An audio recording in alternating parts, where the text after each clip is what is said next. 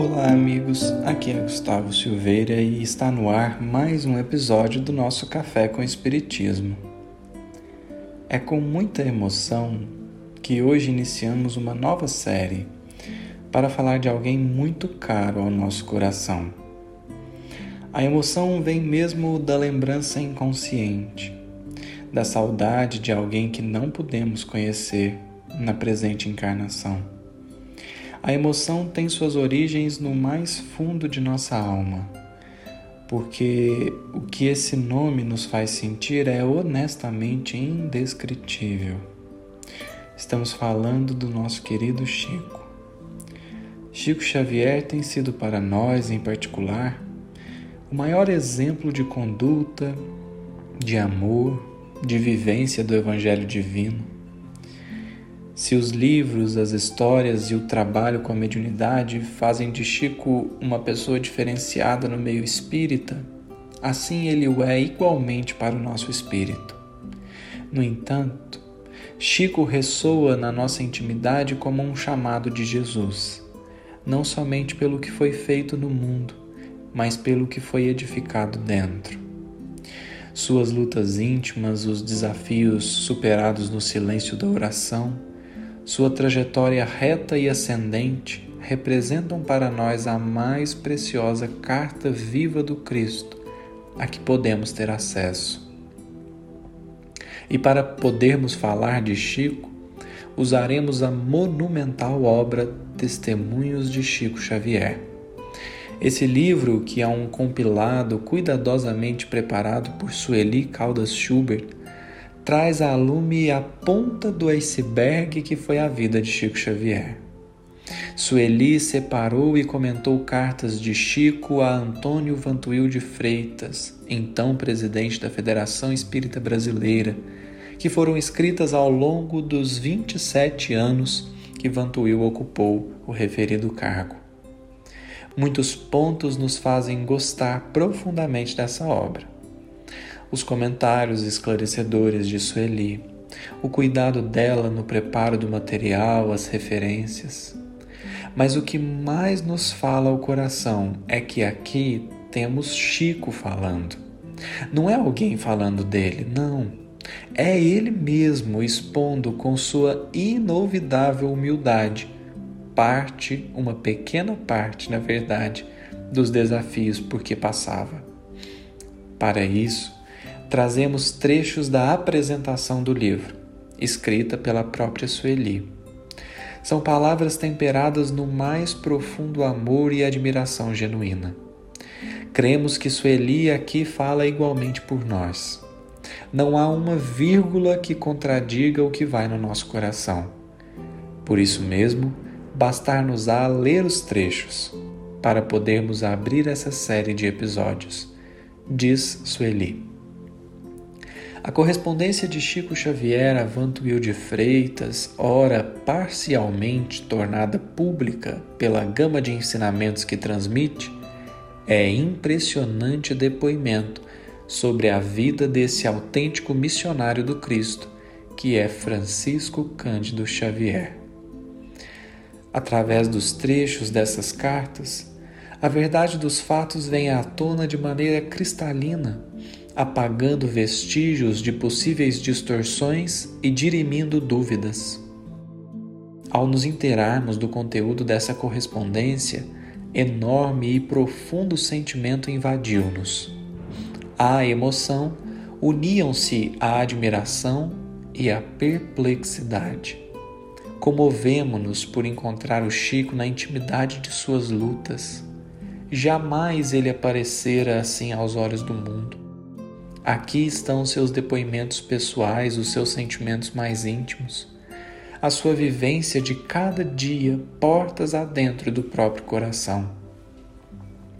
Em muitos instantes, a confissão de seus sofrimentos, de suas reações ante as perseguições soezes, as calúnias torpes que lhe eram lançadas, as críticas ferinas e agressões que com espantosa frequência se repetiam em seu cotidiano causou-nos impacto muito grande. A verdadeira dimensão da figura humana de Chico Xavier surge assim através de suas cartas. Estas representam o sinete da autenticidade da vida missionária de um dos maiores médiums psicógrafos que o mundo conhece.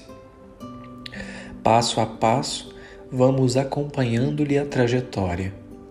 A sua vida é a mais lídima mensagem de amor e paz do nosso tempo.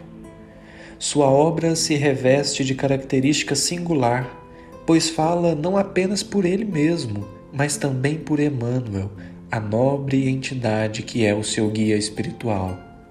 Por Bezerra de Menezes, que durante mais de meio século dirige a sua mediunidade receitista. Por Humberto de Campos e André Luiz. Por centenas de poetas e muitos escritores, perfazendo um sem número de autores para um único médium. Chico Xavier, nome repetido, amado e respeitado. Quantos são os consolados, os esclarecidos, os acordados para a vida, os salvos da morte, os redimidos, os que reviveram na esperança, os que aprenderam a amar, os que retornaram ao Cristo através da sua mediunidade abençoada? Quantos renasceram para a vida após serem atendidos por Ele? Quantos ingressaram no Espiritismo graças às suas páginas psicográficas? Quantas obras assistenciais foram inspiradas por ele? A força dessa figura humana exponencial, frágil na sua aparência, dimana principalmente do exemplo, de sua extraordinária vivência evangélica. Estas cartas propiciam-nos uma visão mais completa de Chico Xavier. Lendo-as, vamos gradativamente descobrindo que os testemunhos dolorosos fazem parte da subida através da luz, na feliz expressão de Emmanuel sobre o livro Luz Acima, comentado por nós no transcurso desta obra. As lutas, as dores, as perseguições são íntimas companheiras do médium e lhe maceram o corpo e a alma, afixando cicatrizes profundas. São as marcas do Cristo de que nos fala o apóstolo Paulo. Os comentários que fazemos dessa correspondência não trazem o intuito do elogio, mas sim o de reconhecer a verdade que está diante dos nossos olhos. A pretexto do não elogiarmos, não podemos incorrer no engano de permanecermos indiferentes ou omissos. A figura veneranda de Chico Xavier inspira-nos respeito e amor. O seu maior livro é a sua vida, que ele escreve página a página, com as tintas do próprio suor, com sofrimentos e lágrimas na jornada sacrificial a que se impôs. Entretanto, o faz com amor e por amor. A sua obra psicográfica e caritativa é a mais eloquente lição de doutrina espírita. O tempo só faz consagrar a autenticidade de sua mediunidade. Erasto nos fala da missão dos espíritas. Ide e pregai a palavra divina.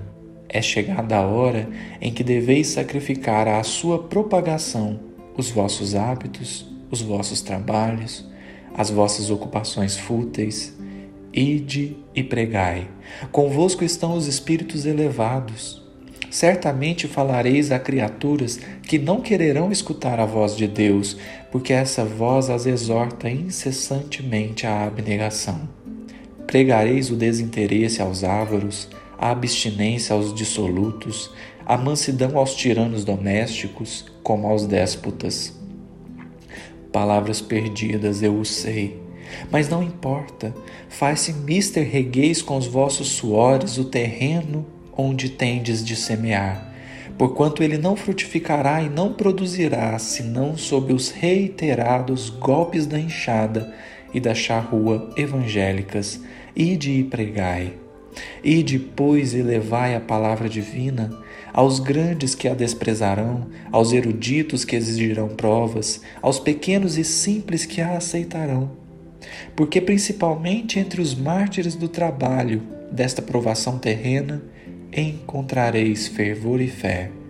Ide, estes receberão, com hinos de gratidão e louvores a Deus, a santa consolação que lhes levareis, e baixarão a fronte, rendendo-lhe graças pelas aflições que a terra lhes destina. O Evangelho segundo o Espiritismo, capítulo 20, item 4. Essa é a própria vida de Chico Xavier. Juiz de Fora, abril de 1985, Sueli Caldas Schubert.